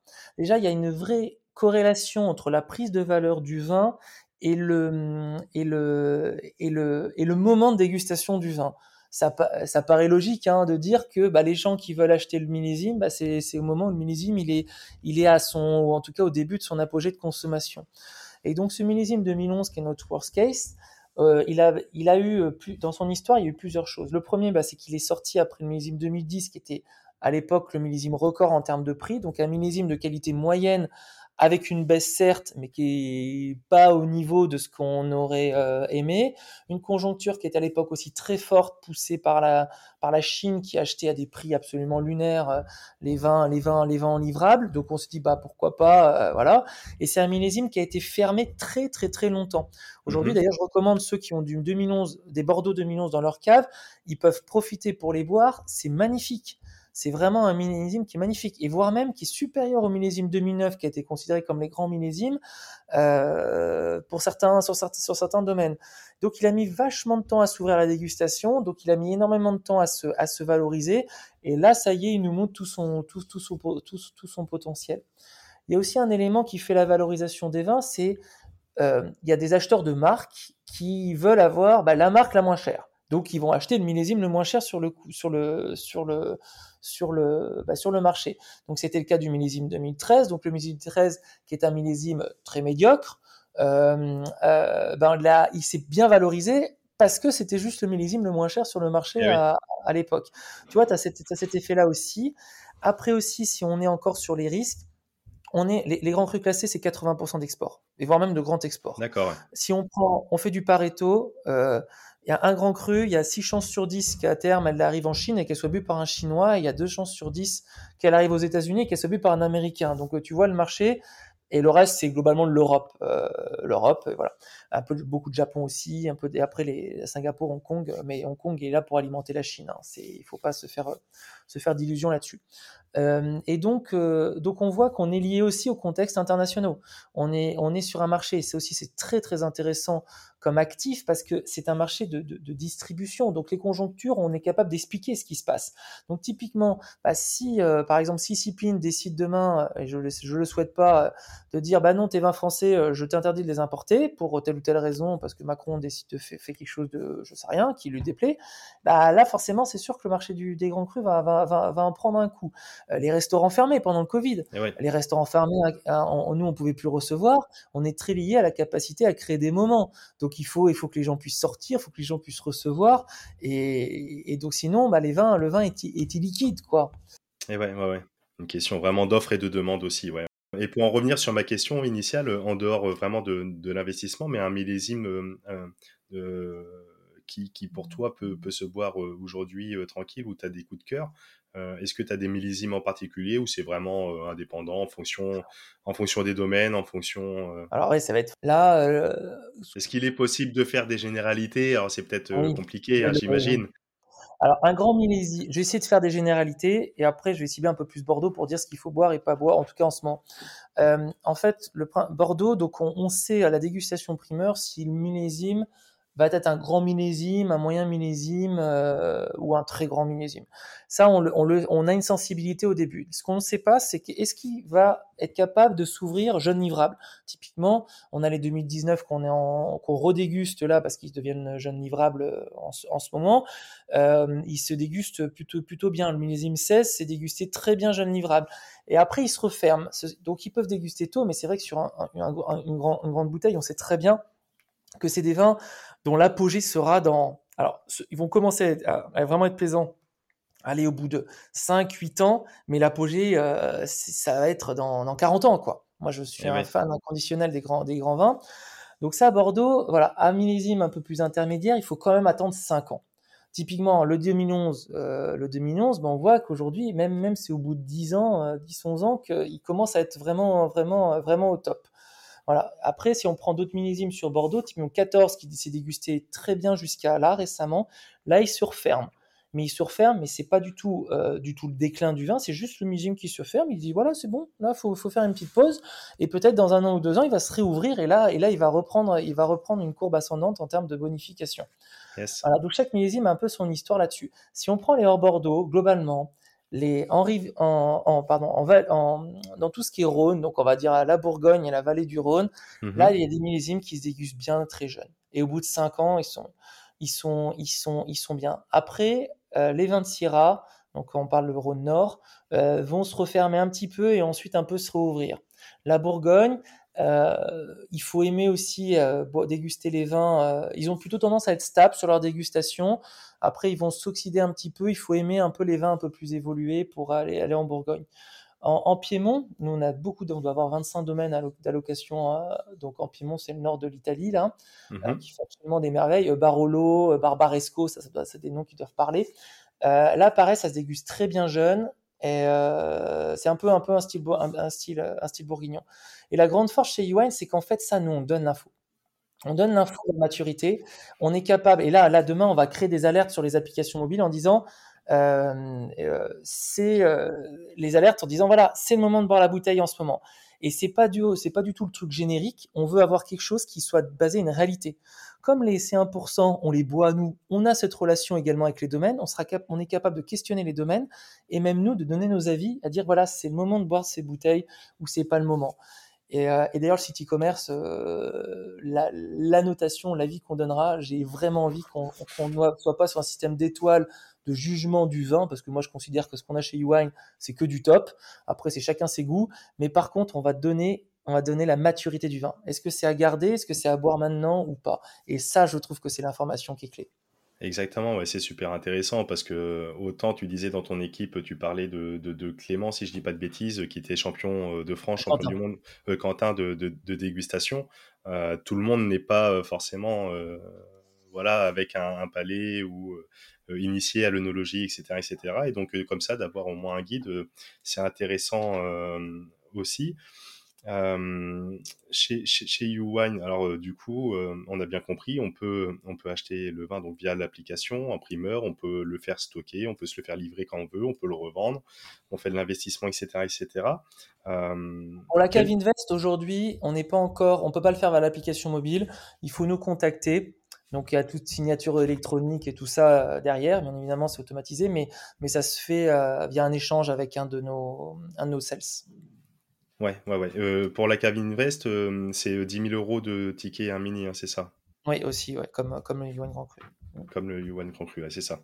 Euh, et du coup, en tout cas pour la cave conso, donc on, on peut faire tout ça, mais demain, donc j'achète une bouteille, je la fais stocker un an, deux ans, trois ans, quatre ans. J'imagine que derrière vous avez des assurances pour bah, la perte, le vol, la casse, le je, ne sais, je ne sais trop quoi. Vous avez aussi le coût du, stockage, etc. Comment ça se passe d'un point de vue euh, euh, de l'investisseur, du consommateur euh, qui utilise vos services? Quels en sont les coûts? Et, après, deuxième question, après, j'ai acheté, je sais pas moi, six bouteilles pour, pour 1000 euros, hop, très bien, je les conserve X années, je revends 1500 euros. Est-ce qu'il y a une fiscalité? Oui, non. bon, sur ce tarif, a priori non, mais tu, tu, expliqueras. Mais après, comment ça fonctionne la fiscalité aussi La première partie, les coûts, YouWine, l'expérience, et, puis après, le, ouais. Mmh. Mmh. Alors sur les frais, donc nous on a on, facture chaque année sur les bouteilles qui sont physiquement en stock euh, des frais de gestion qui sont entre 0,25% et 1%. C'est dégressif suivant les, les, les, engagements euh, annuels de nos clients. Euh, donc là-dessus, c'est basé sur la valeur d'achat des bouteilles à date en stock au, 30 septembre. Et on facture également les frais, des frais de stockage. Donc c'est stockage assurance, transport assurance. Euh, là-dessus. Et là, c'est en fonction du, du, profil de la bouteille. Ça va de, de 0,8 euros euh, TTC par bouteille par an à 1,60 TTC par bouteille par an. Donc le 1,60 c'est pour les Legends et le 0,8 c'est pour les, les, Rising Stars. Euh, voilà, et l'assurance, c'est une assurance à la valeur euh, marché des bouteilles. Le principe de l'assurance, ça fonctionne très bien, les assurances. Il y a assez peu de sinistres, hein. mm. c'est vraiment rare. Hein. Euh, d'ailleurs, c'est pour ça que les, euh, ça, donc ça marche bien. Euh, pour, pour, et le principe, donc c'est valeur marché. Donc le, au départ, donc si la bouteille est cassée par exemple, ben on va faire, on va, on va l'assureur rembourse le remplacement. Donc nous, on va rechercher la bouteille et c'est sur la facture de rachat bah, que l'assureur va se baser pour rembourser. Donc ça, c'est Yuan qui s'occupe s'occupe de tout ça pour compte des clients. Et il n'y a jamais eu de, on a eu des casses, mais on doit avoir un, deux sinistres par an et c'est vraiment pas grand chose. Euh, derrière. Après, sur la, sortie, le client, alors déjà dans la cave conso, il n'y a pas de frais de gestion. Il y a les frais de stockage exactement pareil que pour la cave Invest. À la sortie, le client, il veut consommer les vins. Donc là, il n'y a absolument euh, aucun frais particulier du wine. Il y a juste les frais de livraison et éventuellement euh, des frais de préparation, mais si on demande un surplus euh, précis, mais c'est jamais le cas de nos clients. Donc là, on va facturer aussi la TVA. Il faut savoir que les vins, au départ, on les facture hors taxe. Donc ça aussi, c'est intéressant, c'est qu'on facture la TVA sur la valeur d'achat. Donc, euh, donc ça aussi, si en termes de BFR, bah, c'est 20% qu'on décaissera plus tard, mais non pas sur une valeur de la bouteille à date, mais sur la valeur initiale. Mmh. Ce qui fait que le modèle, même pour la consommation, il apporte 8% de performance brute, quasiment 5% net. Pour la, même pour le, on, consomme tous les vins, on fait même une performance par rapport à une valeur marché. Donc c'est très intéressant aussi. Donc là, on facture les frais de transport dans le lieu de, et la TVA dans le lieu de, de, destination. Dans le cas de la revente des, des, bouteilles, donc sur la cave Invest, là-dessus. On va hum, facturer des frais de distribution qui sont de 6% de la valeur de revente. Savoir que il faut, euh, pour nous, c'est là, il y a, tu me questionneras derrière sur les, développements et tout. Aujourd'hui, donc on revend euh, directement en B2C au Wine Lover de Chine. On a une filiale à Shanghai avec trois personnes et aussi, et là on en veut accélérer sur l'Europe et la, et la, France. Donc il y a 6% mmh de frais de distribution qui couvrent tout ça et les frais de préparation de commande en retail, et également une commission, et ça c'est vraiment la, une commission de sortie qui est juste une commission de performance. Donc sur le net de tout frais, tout frais, on prend le brut moins le prix de tous les frais qu'il y a derrière, euh, y compris frais de distribution. Là-dessus, on prend 15% de la performance nette. Voilà. D'accord. Donc si on prend tous les si on prend les frais de façon annuelle, on est entre 2, 5 et entre 2 et 3% par an. Ça, c'est pour les frais, pour donner un peu le modèle. Et la sortie, euh, c'est vraiment lié à, à, la, à, la, performance en sortie. Donc, euh, on n'a quasiment rien ou on peut, on, peut gagner, on peut gagner bien notre vie. Et en moyenne, on est plutôt sur du 8%. De frais, euh, de frais à la sortie. D'accord, d'accord. Donc euh, quand même des, des frais qui sont euh, qui, qui, pèsent hein, quand même pour, pour celles et ceux qui, qui souhaitent se lancer dans, l'investissement, mais après qui s'expliquent, hein, comme tu dis, le stockage, l'assurance, le transport, etc., etc. Et après, il faut bien vous rémunérer les équipes, etc. Mais d'où d'où l'importance peut-être d'envisager d'autant plus sur une période assez longue qui colle bien aussi avec bah, justement le vin entre l'acquisition primeur, comme tu le disais, le temps qu'il arrive à maturité, etc. donc ça colle bien, mais il faut quand même avoir l'esprit en tête. Il ne s'agit pas de faire de faire un aller-retour sur, sur un an. Quoi. C'est, vraiment de l'investissement moyen, long terme. Mmh. Donc, évidemment. Et même sur la revente, on, aujourd'hui, nous, euh, on veut vraiment revendre avec notre modèle économique. On ne vend pas les bouteilles d'un investisseur à un autre investisseur. On vend les bouteilles à un consommateur. Ça peut être la même personne. Hein. Tu vois que les personnes sont, Bien les, sûr. les nos clients sont hybrides, mais ça, c'est vraiment, on est vraiment inscrit dans une logique de consommation. Donc, euh, quand on met en vente les vins, euh, quand on dit nos, nos clients, voilà, c'est le moment de vendre ça. Nous, il faut qu'on prépare les packages photo. Il faut qu'on répartisse les vins qu'on va laisser en France pour le marché européen et France et les vins que l'on expédie en Chine. Euh, à Shenzhen. Donc ça, ça nous prend euh, 3-4 mois déjà. Après, les vins sont en vente. Donc typiquement, ça fait euh, ça fait deux mois que les vins sont physiquement en vente. Et, euh, et là, et après, bah, il faut laisser nos, bah, nos clients écouler les vins. nous, on est en train de vraiment renforcer tout, tout, tout, tout, tout le marketing au niveau notamment de la stratégie d'acquisition client aussi sur, sur le web avec le site e-commerce qu'on va lancer derrière. Donc nous aussi, ça c'est vraiment l'enjeu du wine, c'est vraiment d'accélérer nos, nos, nos, désinvestissements, mais on vend entre 6 euh, et 18 mois derrière. Et ça, nos clients, ils, euh, ils, le comprennent très bien. Euh, c'est que l'idée derrière, c'est vraiment euh, bah de, de, participer à une nouvelle distribution et non pas une spéculation, tu vois, à une valorisation des domaines avec euh, une distribution qui est totalement nouvelle parce qu'on vend des, des, bouteilles connectées aujourd'hui au, au wine lover de la planète. Ça, c'est vraiment l'ambition euh, à terme, quoi. Yes, yes. Ouais, donc en termes de, donc il y a, c'est un marché quand même qui est assez liquide, par contre, qui prend du temps à la sortie. Mais euh, il n'y a pas de souci aujourd'hui de, de, trouver euh, un, un, consommateur au bout du bout. Je me, je me fais une cave d'invest euh, et demain je veux je veux revendre dans 5 ans, 6 ans, 7 ans, j'appuie sur le bouton, je vais pas être embêté quoi. Bah, par contre, ça peut prendre 6 mois, un an, mais euh ouais, alors c'est euh, la liquidité, on peut parce qu'on peut s'offrir aussi cette porte de sortie de revendre sur les places de marché B2B. Faut savoir que c'est 6 milliards d'euros d'échanges sur euh, la place de, Londres et de Bordeaux euh, cumulés. Donc on peut utiliser ces marchés-là aussi pour écouler. Évidemment, c'est pas du tout les mêmes niveaux de performance qu'il y a derrière. Et donc, euh, donc là, on a quand même une, une, des portes, des portes, des, des, portes de sortie quand même. Ouais, ouais, ok, ouais. si nos clients sont pressés, ils ont besoin de liquidité, euh, je sais pas rapidement, évidemment, et on, on l'a déjà fait, euh, de, de, de, découler, découler rapidement les vins. Hein. On sait, on sait faire aussi mais c'est pas la c'est pas la philosophie euh, que l'on veut avoir au départ. Ah ouais, bien sûr. Je veux investir un an après, j'appuie sur un bouton, je revends et voilà et je veux mes, mes 5%. C'est ça, ça marche pas quoi. C'est c'est bien et merci en tout cas pour euh, pour, pour le, le, le rappel et, euh, et, la transparence et ça permet voilà de de s'inscrire, c'est sur une philosophie. Encore une fois, il s'agit là d'un d'un investissement dans un actif réel, dans un actif tangible, qui fait tourner l'économie réelle, qui permet de soutenir aussi des, euh, bah, la, vraie économie, hein, c'est ces domaines, ces viticulteurs, etc. Il y a des mecs qui, bossent au, bout de la chaîne, là, qui vont euh, faire les vendanges, qui vont faire tout ce travail que, que tu as pris plaisir à faire pendant euh, ton enfance. Ce que tu dis, c'est la clé. Un domaine, il fait du vin pourquoi Pour que ses bouteilles soient bues.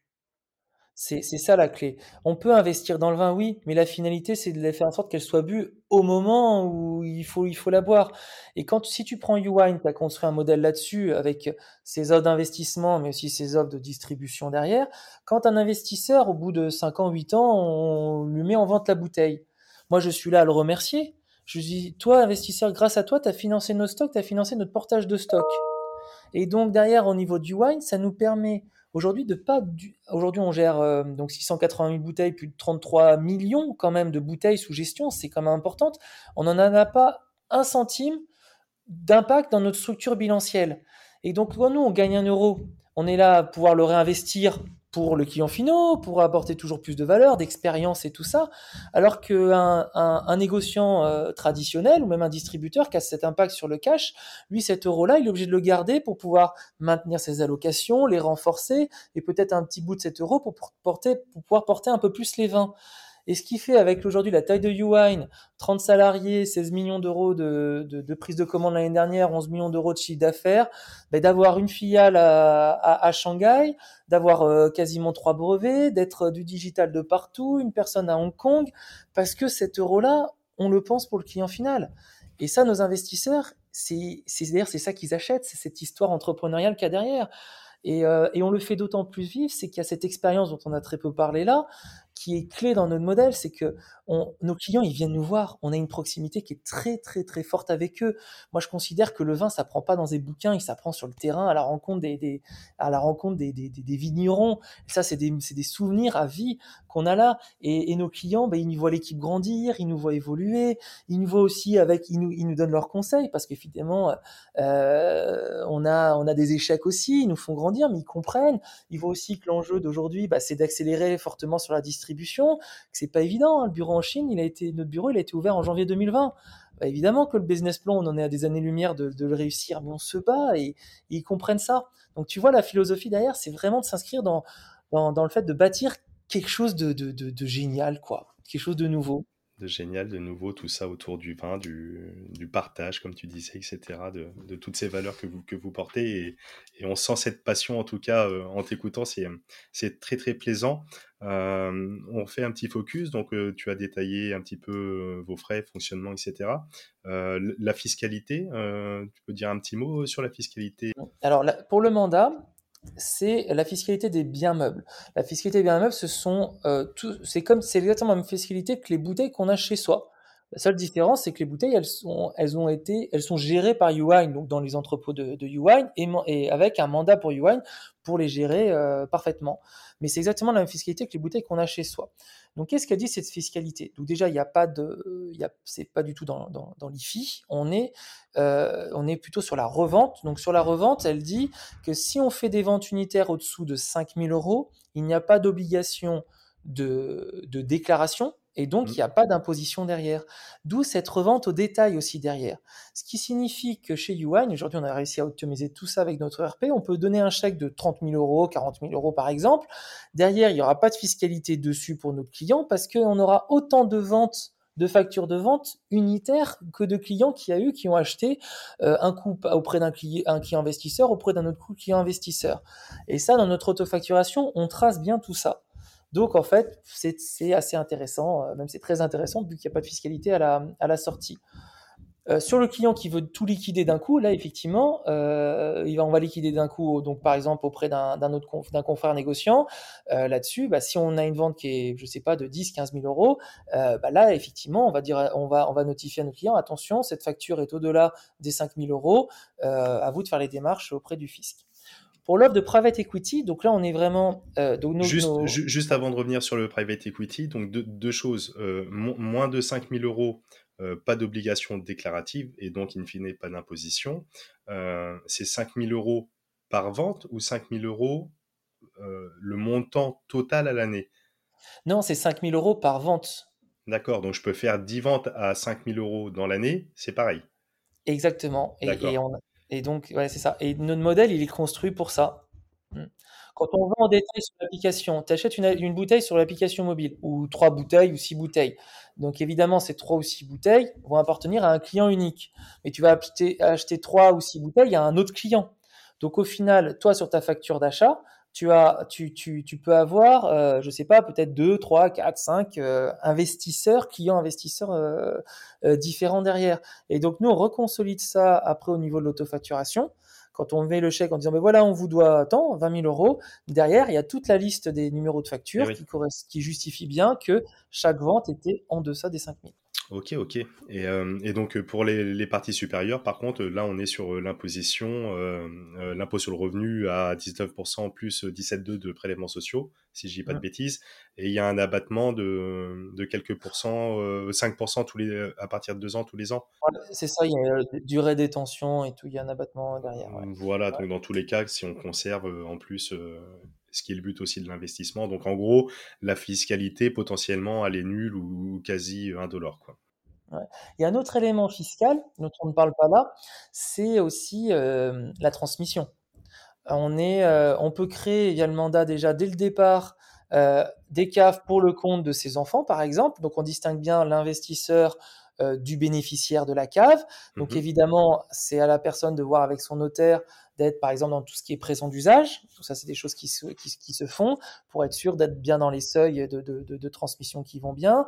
Et la cave, elle peut être aussi transmise à tout moment, euh, pareil, euh, aux, aux, enfants derrière.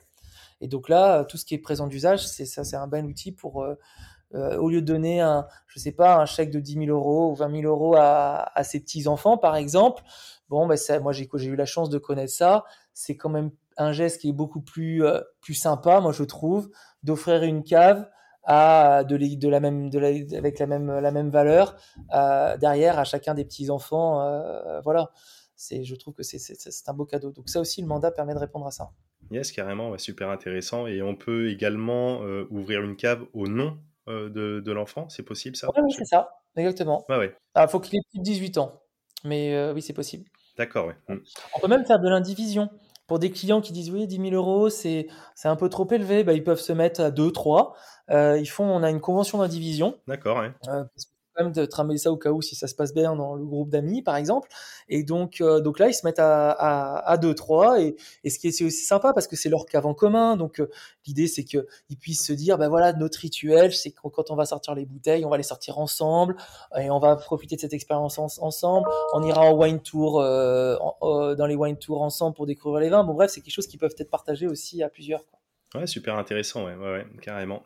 Euh, juste pour finir, sur la partie private equity, tu allais parler de l'imposition, c'est quoi? C'est la flat tax ou alors sinon faire le choix pour euh, euh, l'IR avec la réduction au barème, la 40%, mais il faut Ça, c'est au départ à la source, donc euh, mmh. soit l'IR, ça rentre aussi dans un PEA là, ou le remploi d'apport cession.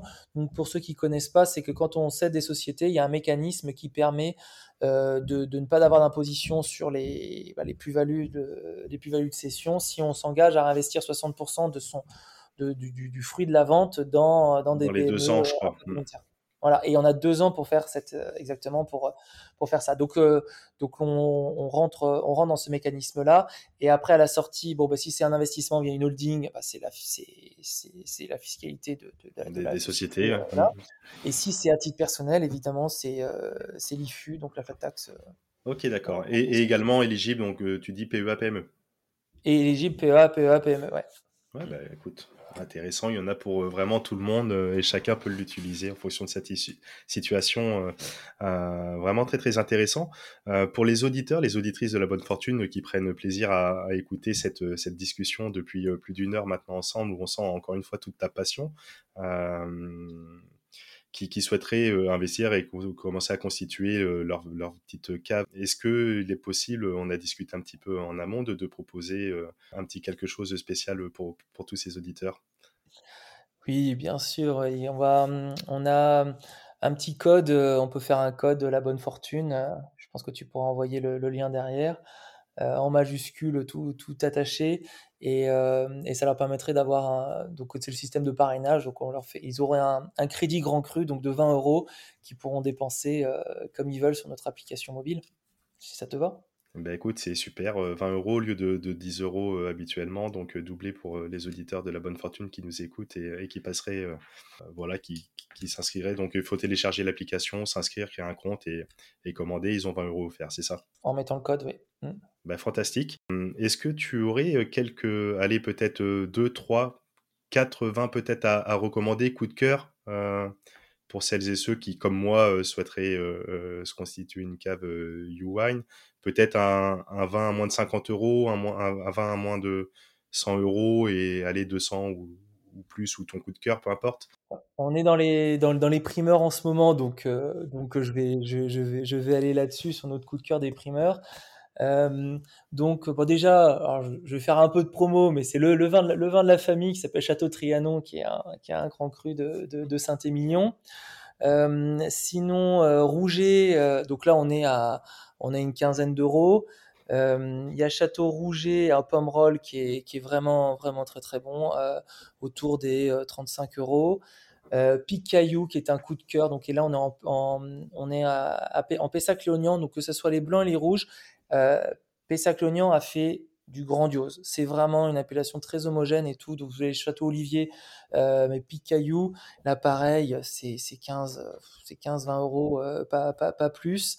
Euh, ensuite, un peu plus dans des gammes de prix un peu plus élevées, bon, Braner de Cru, tout, tout ce qui est Saint-Julien, globalement une appellation qui est très homogène. Donc Braner du Cru, euh, Gruau-la Rose, là, qui vient de sortir aujourd'hui aussi, qui est très bon, Lagrange. Euh, après, si on monte encore, donc dans les, dans les famous seconds, euh, Pichon Baron, Euh, Langua Barton, donc là, on va, on va monter entre les 80 et 150 euros. Figeac à Saint-Émilion, moi, qui est mon vin, euh, c'est mon vin, c'est mon vin préféré sur Bordeaux. Euh, voilà, et après, quand on monte, bon, bah là, les, les, les iconiques, euh, les iconiques, alors Lafitte, on est déjà en rupture de stock, c'est incroyable, hein, c'est, ça, Mm. ça, il y a des vins qui partent extrêmement vite. Euh, Cheval Blanc, Aubryon, euh, Aubryon très bon parce que Pessac a fait très bon. Euh, là, là, on va, on va, on va dépasser les 500 euros, euh, 500 euros la bouteille. Voilà pour les Bordeaux. Sinon, hors Bordeaux, euh, bah, moi j'ai les charmes de Niport. Je sais pas s'il y en a encore en vente, mais il faut pas hésiter à mettre sur la, conciergerie en disant ouais j'ai entendu parler, euh, Thomas il m'a parlé des charmes de Niport, j'en je, veux et là on, en remettra en vente. Et les Piémonts, les vins du Piémont, c'est de la régalade, hein. Euh, n'importe lequel. Euh, quel que soit le prix, allez-y. Euh, moi j'adore ces vins. Donc voilà. je peux je peux pas je peux je peux je peux continuer hein, si tu veux. hein. Ouais, non, bah, c'est parfait. Écoute, déjà, peut-être s'il y a une petite recommandation, quelqu'un qui aura un portefeuille à mettre, je sais pas moi, disons euh, 2000 euros ou, ou 1000 euros, est-ce qu'il est judicieux pour toi de se faire plaisir avec une seule bouteille euh, che- che- cheval blanc par exemple, et puis après euh, repartir sur les primeurs, etc., un peu plus accessible, ou de faire vraiment quelque chose de plus diversifié, ou euh, le cheval blanc, peut-être à 500, 600, 700 euros, peut-être d'y aller, d'en prendre 2, 3, 4, 5 et de, de faire un petit peu la, la stratégie qu'on évoquait tout à l'heure, euh, d'en prendre 3, 4 et aller peut-être au bout de X années, les trois vont, vont financer la Ouais, mais il quatrième. faut, il faut diversifier. on peut pas se permettre d'être sur le, sur, sur, voilà, sur une, deux, deux, deux, deux références. Euh, En plus de ça, bon, avec 2000 euros, l'idée c'est quand même aussi de, de, de se faire plaisir, c'est d'y rentrer un petit peu dans, dou- doucement dans, dans, dans, ce modèle de constitution de cave. Donc moi j'irai sur les Rising Stars.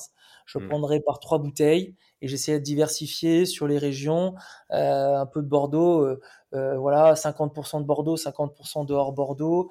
Euh, mais là, après, j'irai, j'irai, euh, j'irai vraiment sur les Rising Stars en Bourgogne, en Vallée du Rhône, en Sancerre aussi, en Italie. peut-être un peu. Les Américains sont très chers, sont très bons, mais sont, sont, sont très chers. Donc c'est un peu de, le, on n'a pas de, de, de, de, de vrais Rising Stars en tout cas en termes de, prix. Mm, mm, Donc mm. voilà, non, non, il faut commencer avec ces, avec ces vins en devenir. Ok, parfait. Bah écoute, euh, super. euh, en tout cas, j'ai hâte de goûter euh, un petit peu tout ce que tu as dit. celui, donc le château Trianon, hein, tu dis, on l'a eu, hein, le, ton, le, le, vin familial, et, le Piémont aussi que tu as cité à plusieurs reprises, tu vois, pour, pour ne citer que, et hâte de, de, de commander, de pouvoir, euh, de pouvoir goûter ça dans, dans les futures années, euh, en tout cas. Bon, je t'enverrai le Trianon, sur un, un millésime livrable, je sais pas ce qu'on a là, euh, 15, peut-être un peu plus vieux, comme ça tu, tu, tu, découvriras le packaging avec nos copolièges, la caisse bois, le copoliège, tu découvriras tout. Et, les- et la bouteille connectée. Je, m'engage à, à, t'expédier ça.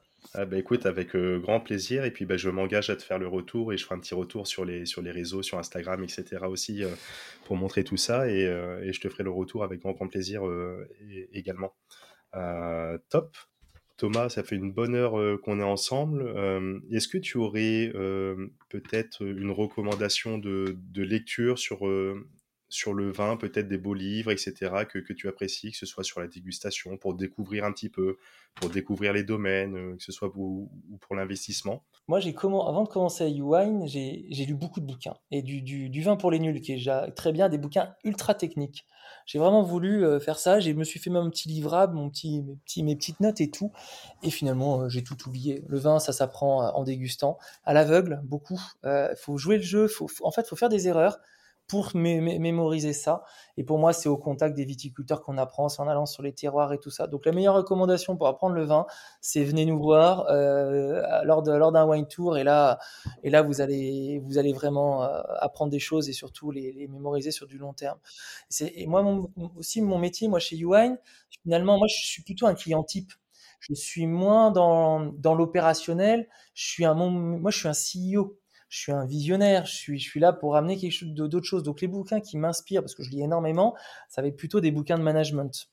Yes. Et là, là, je sais pas si c'est l'objet, mais il euh, euh, y a typiquement un truc que j'ai, en tout cas un concept que j'ai que j'ai appris euh, au mois de septembre qui s'appelle le PCM, le Process Communication Model, qui est le truc le plus génial pour comprendre comment fonctionnent les, les, les gens c'est incroyable.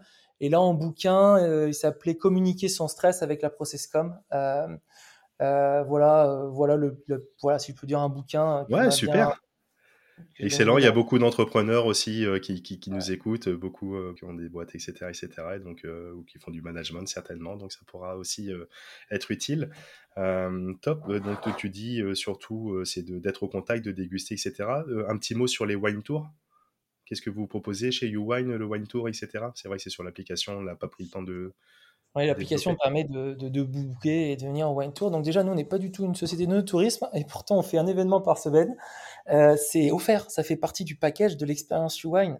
Euh, c'est des événements euh, entre 10, 12 personnes, pas plus. On veut vraiment quelque chose d'intime, vraiment privilégié. Euh, donc on a donc nos wine tours, on a aussi euh, des dîners dégustation à l'appartement Wine parce qu'on a des bureaux assez sympas dans, Bordeaux. On fait aussi des after work à Paris, donc ça faut pas hésiter euh, pour les Parisiens de venir s'y greffer. Et, euh, et, donc, sur les wine tours, c'est, le, format est plutôt sur deux jours. Nos clients arrivent en début d'après-midi le premier jour. On va visiter une appellation, dîner dans un château le soir. Et le lendemain matin, on part un peu plus tôt et on fait pareil, une autre appellation avec un déjeuner qui dure euh, très longtemps aussi. Et, ensuite, après, tout le monde peut reprendre son train ou ses avions pour, euh, pour repartir. Et ça, on les fait partout, hein, euh, partout, partout. Super. Bordeaux, Bourgogne, du Rhône, Italie.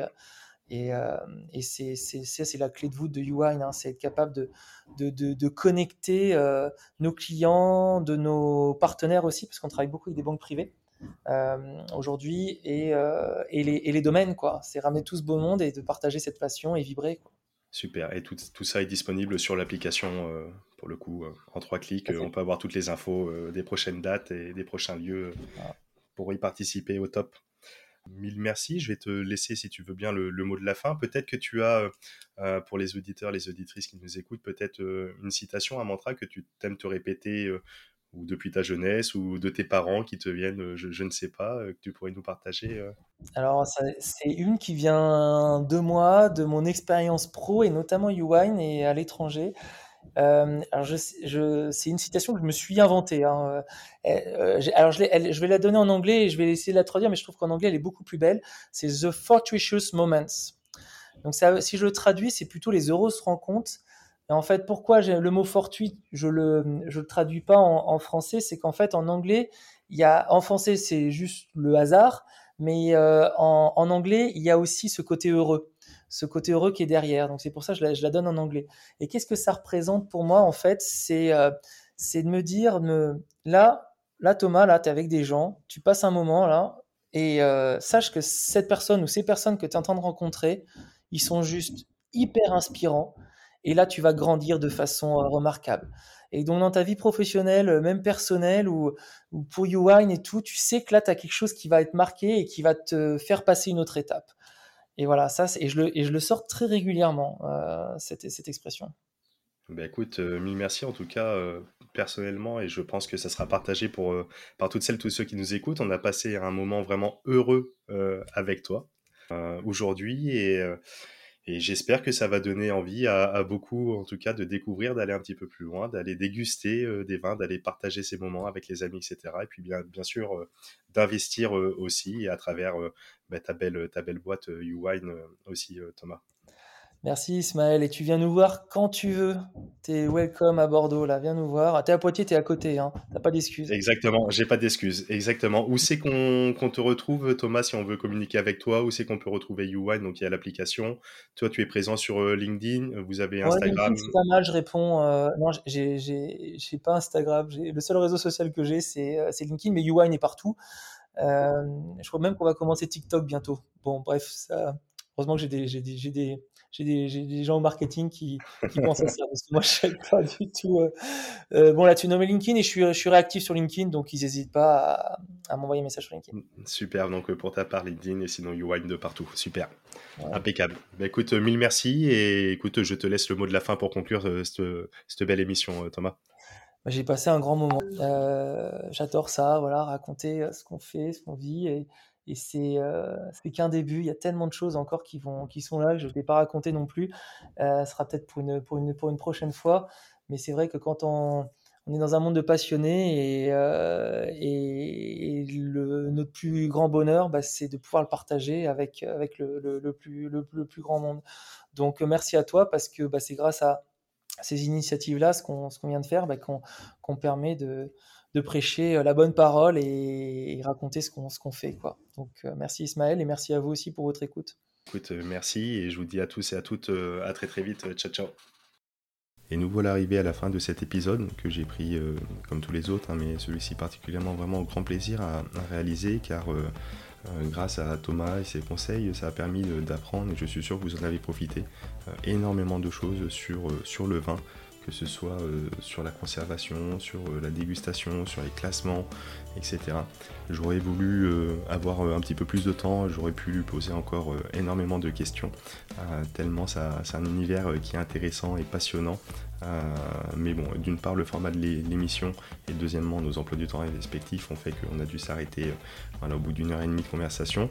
Euh, et je tiens à le remercier car, en effet, il a tenu son engagement. il m'a gentiment fait livrer une caisse de trois bouteilles de Château Trianon, donc le domaine, son domaine familial hein, de, ses parents, etc. Et j'ai eu l'occasion d'ouvrir et de déguster une de ces bouteilles qui était vraiment excellente. Je vous mettrai euh, en description ce que j'ai pu, avoir l'occasion également de commander, donc du Piémont, du Barolo notamment et d'autres mais je vous mettrai dans les notes de l'épisode euh, des photos, euh, notamment sur la livraison, sur le packaging, qui comme le dit, c'est livré avec des, des, caisses en bois, c'est vraiment très très très bien fait, avec des copeaux liège dedans pour pour assurer la sécurité lors du transport, etc. Et, c'est vraiment de très très bonne facture. Donc je vous mettrai euh, des photos euh, dans les notes de l'épisode, comme ça ça pourra vous donner un petit peu une idée euh, de comment ils travaillent. Et également, n'hésitez pas, vous avez la possibilité, encore une fois, avec le code La Bonne Fortune, tout attaché en majuscule, de profiter, de bénéficier euh, donc du coup d'une offre de bienvenue qui est doublée de non pas 10 euros mais de 20 euros lors de l'inscription avec ce code. Donc si ça vous intéresse, euh, je, vous invite à, l'utiliser pour découvrir un petit peu tout l'univers euh, de YouWine. Écoutez, je vous souhaite d'excellentes dégustations, d'excellents moments de partage avec vos proches autour du vin, à consommer toujours avec modération, bien entendu. Et je vous remercie encore pour votre fidélité. Vous êtes de plus en plus euh, nombreux à écouter et à partager ce podcast, euh, cette émission de la bonne fortune. Donc je vous en remercie et je vous dis à très très vite pour une nouvelle émission. Ciao ciao